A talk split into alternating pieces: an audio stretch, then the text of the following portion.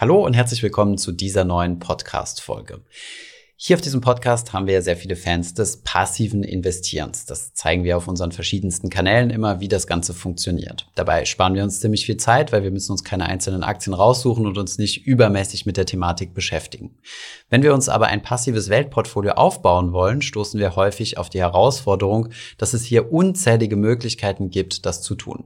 Eine Herausforderung ist häufig die sehr hohe Gewichtung von US-amerikanischen Aktien in Weltportfolios bzw. Weltindizes. Einige Investoren überlegen sich deswegen zusätzlich zu einem Weltportfolio wie zum Beispiel dem MSCI World noch europäische Aktien dazuzunehmen, wie zum Beispiel MSCI Europe oder einen Stock 600. Warum man so etwas machen kann, wie das Ganze funktioniert und ein Portfoliovorschlag von uns, das sogenannte 50-30-20 Portfolio, das stellen wir euch in dieser Podcast-Folge vor. Viel Spaß dabei!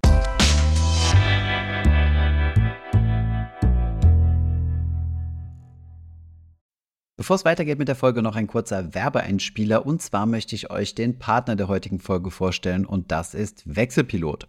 Pünktlich zum Start ins neue Jahr haben zahlreiche Versorger ihre Strom- und Gaspreise erhöht. Umso größer ist jetzt das Potenzial, mit Wechselpilot mehrere hundert Euro pro Jahr zu sparen.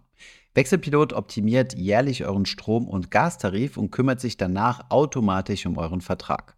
Der Prozess ist dabei ganz simpel. Fülle einfach den Rechner auf wechselpilot.com/finanzfluss aus und anschließend findet Wechselpilot drei bessere Tarife für euch zur Auswahl. Nachdem ihr euch für einen Tarif entschieden habt, wechselt euch Wechselpilot dorthin und startet anschließend den Wechsel für euch jedes Jahr automatisch aufs Neue.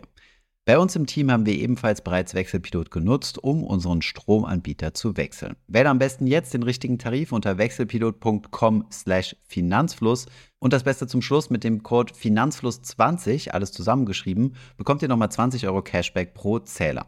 Der Code ist das ganze Jahr gültig. Den Link zu Wechselpilot findest du natürlich wie immer in den Show Notes.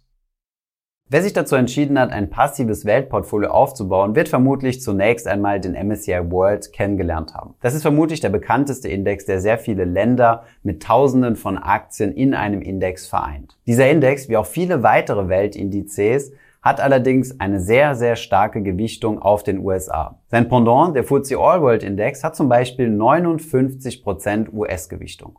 Marktkapitalisierung ist zunächst einmal nichts anderes als der Eigenkapitalwert eines Unternehmens an der Börse.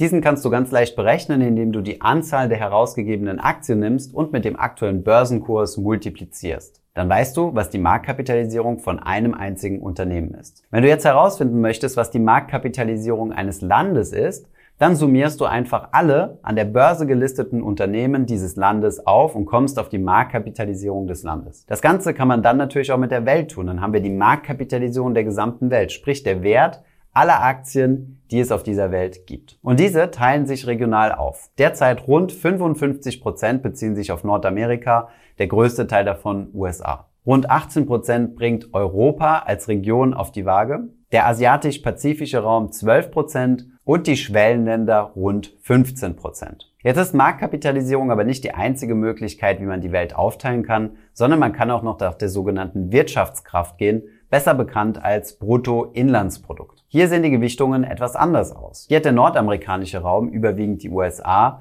30% Anteil. Bei Europa sind es 25%, im Pazifikraum sind es 10% und die Schwellenländer schlagen mit 35% zu Buche. Wir sehen also, dass es in einigen Regionen einen Unterschied gibt zwischen einer Betrachtung nach Marktkapitalisierung und Bruttoinlandsprodukt. So sind die USA nach Marktkapitalisierung deutlich stärker gewichtet und die Schwellenländer deutlich weniger stark gewichtet als jetzt zum Beispiel bei der BIP-Variante. Es gibt natürlich noch andere Möglichkeiten, Länder bzw. Regionen zu gewichten, außer der Marktkapitalisierung und außer der Bruttoinlandsproduktbetrachtung. Diese beiden Varianten sind aber am gängigsten. Wir stellen also fest, dass die Region, in der wir leben, nämlich Europa, leicht untergewichtet ist. Nämlich es gibt eine Abweichung von 7% zwischen Marktkapitalisierung und Bruttoinlandsprodukt. Die tatsächlichen Zahlen hängen natürlich immer davon ab, welche Statistiken man jetzt zu Rate zieht und aus welchem Jahr. Um das starke Gewicht der USA zu reduzieren, gibt es jetzt zwei Möglichkeiten. Erstens den Anteil der Schwellenländer erhöhen. Das bedeutet von einem marktkapitalisierungsgewichteten Portfolio wie zum Beispiel dem FTSE All World abzuweichen und zusätzlich Schwellenländer dazu zu mischen. Das tun wir ja implizit, wenn wir zum Beispiel eine Mischung zwischen 70% MSCI World und 30% MSCI Emerging Markets, also Schwellenländer haben. In diesem Video geht es aber jetzt vor allem darum zu schauen, welche Möglichkeiten es gibt, den Europa-Anteil zu erhöhen und wir schauen uns gleich auch an, welche Indizes es da gibt und entsprechend natürlich auch welche ETFs. Schauen wir uns das Ganze jetzt mal auf Basis des MSCI World an. Der MSCI World hat zum jetzigen Zeitpunkt eine Gewichtung von rund 19% Europa. Schauen wir uns aber nur die Industrieländer an, welche ja der MSCI World abbildet, hat Europa eine deutlich höhere Gewichtung nach Bruttoinlandsprodukt, nämlich runde 40 das bedeutet, schließen wir die Schwellenländer zunächst einmal aus, wie es beim MSCI World der Fall ist, müssten wir rein in den Industrieländern den Anteil von Europa verdoppeln. So etwas könnte funktionieren, indem wir zum Beispiel eine Mischung zwischen 75% MSCI World und dann noch 25% eines europäischen Index zusammenmischen. Beispielsweise dem MSCI Europe. Durch diese Mischung 75% MSCI World und 25% MSCI Europe würden wir also auf die 40% Gesamtanteil Europa nach Bruttoinlandsproduktgewichtung innerhalb der Industrieländer kommen. Schauen wir uns jetzt einmal an, welche Möglichkeiten es gibt, jetzt ein gesamtes Weltportfolio, also inklusive Schwellenländer zu bauen, bei dem Europa mehr Gewicht hat als nach einem normalen Marktkapitalisierungsportfolio. Wir haben versucht, ein ähnlich einfaches und intuitives Konzept zu bauen wie das 70-30-Portfolio. Über 70-30, also 70% MSCI World, 30% MSCI Emerging Markets, gibt es ja bereits viele Memes und es wird viel diskutiert und auch kritisiert. Es hat aber meiner Meinung nach den unschlagbaren Vorteil, dass es extrem einfach ist, sehr leicht umzusetzen, man einen sehr hohen Grad an Diversifikation erreichen kann und das zu möglichst geringen Kosten. Markus, unser Redakteur, der sich mit dem Thema Investieren in Europa tiefergründig auseinandergesetzt hat, hat daraufhin das 50-30-20 Portfolio entwickelt. Dieses basiert im Endeffekt auf dem Ansatz von 70-30. Das bedeutet, wir bleiben weiterhin mit 70% in Industrieländer investiert und mit 30% in den Schwellenländer investiert. Ungefähr so ist ja auch die aktuelle Aufteilung nach Bruttoinlandsprodukt. Den 70-prozentigen Teil der Industrieländer teilen wir allerdings wieder auf. Und zwar werden wir insgesamt vom Gesamtportfolio 50% in den MSCI World investieren und zusätzlich 20% in einen ETF auf einen europäischen Index. Von daher würde es bedeuten 50, 30, 20, 50% MSCI World, 30% MSCI Emerging Markets und 20% ein ETF auf einen europäischen Index. Ein solches Portfolio ist natürlich auch wieder eine Vereinfachung und eine Approximation. Denn es vereinfacht zwei Dinge. Zunächst einmal gibt es ja verschiedene Berechnungsmethoden für Bruttoinlandsprodukt und verschiedene Institute bringen unterschiedliche Zahlen raus. Darüber hinweg verändert sich die Aufteilung des weltweiten Bruttoinlandsproduktes auch quasi von Jahr zu Jahr. Wir machen also hier eine Vereinfachung und übergewichten natürlich den europäischen Teil. Denn europäische Aktien sind nicht nur im ETF auf den europäischen Index, über den wir gleich sprechen werden, sondern auch natürlich weiterhin zu rund 19 Prozent im MSCI World enthalten. Welche Mischung ihr jetzt selbst macht, beziehungsweise ob ihr überhaupt einen europäischen Index in euer Portfolio mit aufnimmt, das ist natürlich euch selbst überlassen. Grundsätzlich gilt natürlich, je einfacher das Portfolio strukturiert ist, desto besser. Habt ihr euch jetzt allerdings dazu entschieden, einen kleinen oder größeren Teil eures Portfolios in europäische Aktien zu investieren müsst ihr zunächst einmal schauen, welche Indizes es hier denn gibt. Deswegen stellen wir euch jetzt mal fünf Indizes vor, mit denen ihr europäische Aktien abbilden könnt und sagen euch auch gleich, welcher unser Favorit ist. Ich stelle euch diese fünf Indizes jetzt in der Reihe vor, vom am wenigsten diversifizierten bis zum maximal diversifiziertesten. Legen wir los mit dem Euro Stocks 50.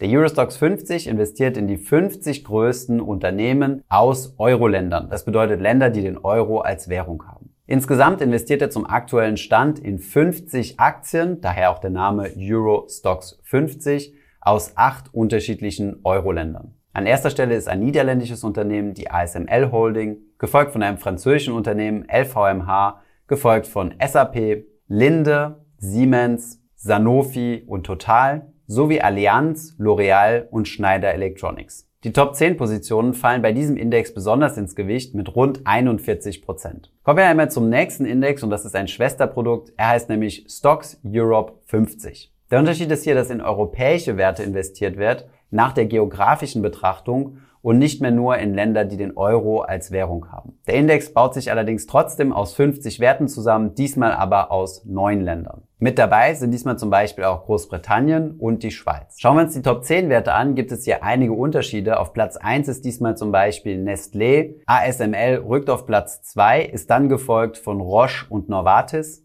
LVMH auf Platz 5, gefolgt von ebenfalls einem neuen Wert Unilever, dann SAP und Linde, sowie die beiden Briten AstraZeneca und HSBC. Hier fallen die Top 10 Werte immer noch sehr stark ins Gewicht, aber etwas weniger, nämlich mit rund 37 Prozent. Der Eurostox 50 ist der etwas bekanntere Index der beiden. Auf ihn gibt es derzeit 19 ETFs in Deutschland zu kaufen. Auf den Stocks Euro 50 gibt es derzeit nur 4 ETFs. Kommen wir zu einem nächsten Index und dieser kommt von einem anderen Indexhaus, nämlich vom bekannten MSCI und die Rede ist hier vom MSCI EMU. Den MSCI EMU Index kann man am besten mit dem Euro Stocks 50 vergleichen. Er ist nämlich das Pendant, was nur in Aktien von Ländern investiert, die den Euro als Währung haben.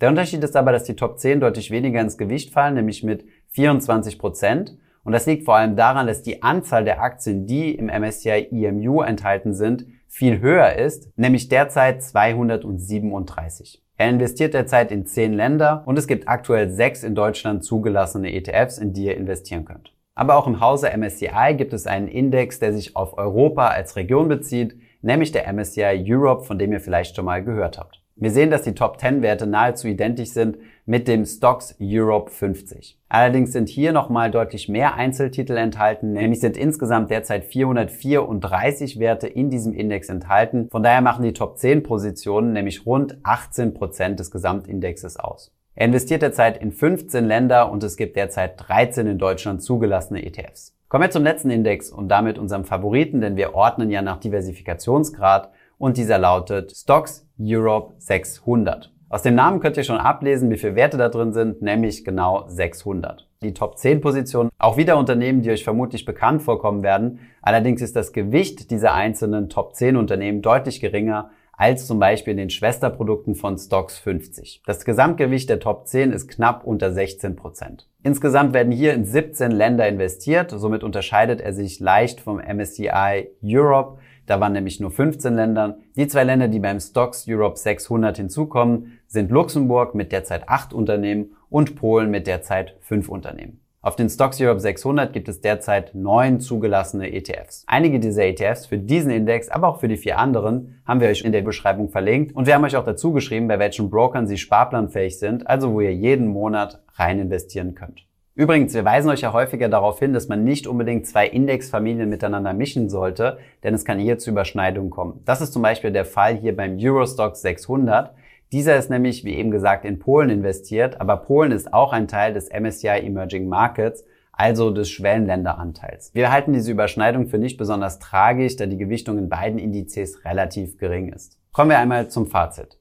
Muss ich denn diesen ganzen Zirkus veranstalten? Werden sich sicherlich einige Leute fragen, darunter auch sicherlich einige treue 70-30-Fans. Um es kurz zu beantworten, ich persönlich mache es nicht, denn ich finde, je mehr ETFs man in sein Portfolio hinzufügt, desto komplexer wird es und desto mehr Aufwand hat man, das Ganze zu managen. Es ist eine Optimierungsfrage, die uns Europäern sicherlich gefällt. Ob damit jetzt in Zukunft mehr oder weniger Rendite erzielt wird, als mit einem marktneutralen Portfolio, was sich einfach nur nach Marktkapitalisierung richtet, das wird niemand vorhersagen können. Von daher, wenn ihr Lust habt, euch in dieses Thema reinzufuchsen, findet ihr in der Beschreibung einen ausführlichen Artikel von Markus zu diesem Thema. Ansonsten ist es auch nichts Schlechtes, einfach nur einen ETF zu besparen, zum Beispiel ein Vanguard FTSE All World oder ein Portfolio mit zwei bis drei ETFs. Ich hoffe, diese Podcast-Folge hat dir gefallen. Wenn ja, dann zöger doch nicht in deinem Umfeld über diesen Podcast zu sprechen, bei Freunden und Bekannten. Ich denke, es gibt auch in deinem Umfeld viele Menschen, die sich für das Thema finanzielle Bildung interessieren oder interessieren sollten. Wenn du auf iTunes bist, würden wir uns auch freuen, wenn du uns eine positive Bewertung dalässt. Das hilft uns, den Podcast noch einfacher auffindbar zu machen. Alle wichtigen Links und Verweise findest du wie immer in den Show Notes zu diesem Podcast. Vielen Dank fürs Zuhören und bis zum nächsten Mal.